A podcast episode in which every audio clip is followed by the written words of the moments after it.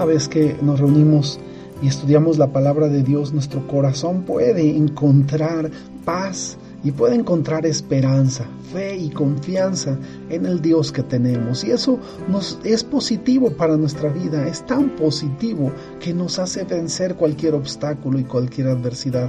Y eso es lo que enseña la Biblia y eso es lo que hemos estado experimentando nosotros, los que nos hemos procurado mantener en la palabra y hemos confiado en aquel que ha vencido al mundo. Hoy estamos estudiando el Salmo 126. Es un salmo que encierra mucha enseñanza, sobre todo para aquellos que están pasando por dificultades y necesitan fe y necesitan animarse. Hoy yo te animo que puedas conocer la palabra de Dios y puedas disfrutar de ella. Vamos primero a orar a Dios. Amado Padre, sea este tiempo un tiempo, Señor, de reflexión, pero también sea un tiempo de hallar paz, gozo, fe y confianza en ti. Te estamos buscando a ti porque no podemos ir a nadie más, porque aun cuando fuéramos a alguien más no nos daría lo que tú nos das. Tú nos das gozo, nos das paz, nos das alegría, nos das bendición, nos das provisión y nos das consejo. Espíritu Santo, te pedimos que sea este tiempo para traer revelación a nuestro corazón y a nuestra vida y poder seguir adelante en tu palabra, confiando en ti firmemente. Gracias te damos en el nombre de Jesús. Amén. Vamos al Salmo, Salmo 126. Cuando Jehová hiciere volver la cautividad de Sión, seremos como los que sueñan. Entonces nuestra boca se llenará de risa y nuestra lengua de alabanza. Entonces dirán entre las naciones, cuán grandes cosas ha hecho Jehová con estos. Grandes cosas ha hecho Jehová con nosotros. Estaremos alegres. Haz volver nuestra cautividad, oh Jehová, como los arroyos de Negev, los que sembraron con lágrimas, con regocijo segarán. Irán arando y llorando el que lleva la preciosa semilla, mas volverá a venir con regocijo, trayendo sus gavillas. ¿Sabes? Eh, este salmo, el Salmo 126, muestra la capacidad de Dios para restaurar la vida más allá de nuestro entendimiento. Los huesos rotos sanan, Aún la angustia no, no es una condición permanente. Aún nuestras lágrimas pueden ser semillas que produzcan una cosecha de gozo, debido a que Dios puede sacar algo bueno de una tragedia. Cuando la tristeza nos abruma, Debemos saber nosotros que Dios responderá. Debemos saber que en los momentos de angustia van a terminar pronto y que una vez encontraremos el gozo, una vez que esto haya pasado. Por eso debemos tener paciencia cuando esperamos, porque ya viene la gran cosecha de Dios. Esto es una alegoría de lo que vivió el salmista al cual se atribuye este salmo. Se habla de que este salmo lo escribió Esdras, pero yo quisiera animarte a que tú lo pudieras reflexionar un poco. ¿Sabes? La historia con la que empieza Esdras es muy interesante porque el pueblo de Israel junto con él estaban cautivos, es decir, eran prisioneros de otros pueblos que llegaron a conquistar a Israel después de lo que conocemos como la cautividad. Durante ese tiempo el pueblo de Israel era sometido, era esclavizado y era tratado con un trato muy duro, muy rudo.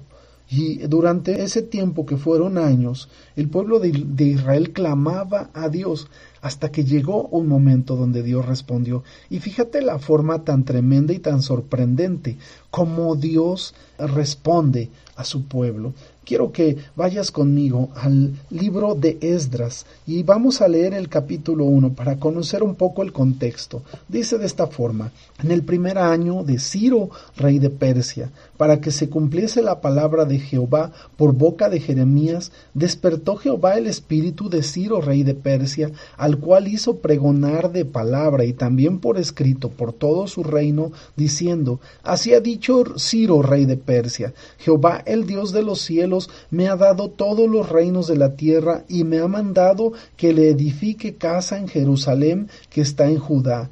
Quien haya entre vosotros de su pueblo, sea Dios con él, y suba a Jerusalén que está en Judá, y edifique la casa de Jehová Dios de Israel.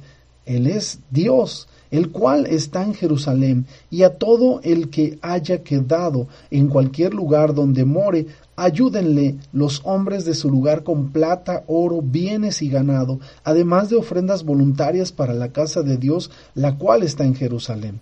Entonces se levantaron los jefes de las casas paternas de Judá y de Benjamín y los sacerdotes y levitas, todos aquellos cuyo espíritu despertó Dios para subir a edificar la casa de Jehová, la cual está en Jerusalén y todos los que estaban en sus alrededores les ayudaron con oro y plata y con bienes y ganado y con cosas preciosas, además de todo lo que se ofreció voluntariamente. ¿Qué sucede aquí? Un pueblo que está esclavizado, está clamando a Dios, diciéndole, Señor, ten misericordia de nosotros. ¿Hasta cuándo nos verás con esta situación? ¿Hasta cuándo estaremos en opresión? ¿Hasta cuándo estaremos esclavizados? Y llega el tiempo de la respuesta. Y lo sorprendente es que despierta a un rey poderoso y le dice, le habla, ese rey no era un rey del pueblo de Israel, era Ciro, rey de Persia, del mismo pueblo que los había oprimido y de pronto le dice, hey, despierta, Vas a construir casa en Jerusalén para mi pueblo. Los vas a ayudar a todos los que están cautivos. Los vas a animar y no solo eso, les vas a dar todo lo que necesiten para que edifiquen casa en Jerusalén para mí y para que vuelvan a su tierra. Y esto es lo que sucede con Esdras y con el pueblo de Israel. Es tan sorprendente Dios mismo que convence a aquel hombre que los tenía oprimidos para que él mismo los ayude a regresar a su pueblo, a su tierra. ¿Te imaginas el, la alegría y el gozo de Esdras y de todo el pueblo? Por eso ellos están expresando de inicio, cuando Jehová hiciere volver de la cautividad de Sión, seremos como los que sueñan.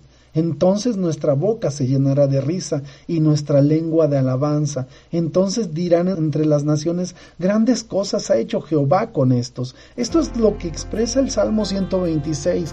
Pero si tú lo traes a tu vida, tú puedes decir, cuando Dios hiciere volver mi sanidad, cuando Dios hiciere volver mi provisión, cuando Dios hiciere volver mi paz, mi gozo, yo seré como los que sueñan, porque eso es lo que Dios está esperando, que tú estés confiando en Él, que tú estés viendo su mano de poder, que tú estés viendo que la situación que estás viviendo en este momento no será permanente, que Dios traerá esa solución a tu vida esa sanidad, esa paz, esa libertad, ese gozo y esa llenura de su presencia, que todo aquello que ha estado oprimiendo tu vida se acabará, llegará un momento, un instante en que tú te gozarás y te alegrarás con él y serás como esos que sueñan, porque porque realmente los sueños que tenemos nosotros son sueños de, de paz, de gozo, de alegría, de bendición y eso es lo que Dios puede traer a tu vida. Por eso eh, ellos expresan, los, el salmista junto con el pueblo de Israel expresa esa forma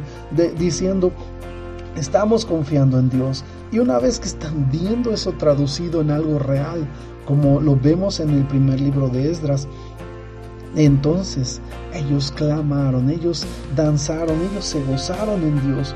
Por eso cuando leemos en el versículo 4 una expresión que dice, haz volver nuestra cautividad, oh Jehová, como los arroyos de Negev, los que sembraron con lágrimas, con regocijo segarán, irán arando y llorando el que lleva la preciosa semilla, mas volverán a venir con regocijo, trayendo sus gavillas. Y esta parte para nosotros es una enseñanza. Quizá tú estás hoy con llanto, con tristeza, con dolor, y esto está provocando que Dios tenga una reacción hacia ti. De pronto Dios llega a tu vida y transforma todo aquello que parecía difícil, que parecía denso y oscuro, lo transforma en claridad, lo transforma en cosecha de bendición, lo transforma en cosecha de gozo y de paz y de victoria. Porque ese es el Dios que tenemos, un Dios que te ama y un Dios que me ama tan profunda e intensamente que Él no permitirá que la maldad que fue entretejida por Satanás en tu contra permanezca para siempre. Él hoy está de tu lado y hoy ha visto tu necesidad y hoy responde y te dice, ánimo, yo estoy contigo, no te dejaré ni te desampararé. A su tiempo traeré la cosecha y vivirás en victoria y vivirás en gozo y en paz, porque yo he vencido todo aquello que estaba en tu contra. Que Dios te bendiga, que tengas excelente día. Amén, amén y amén.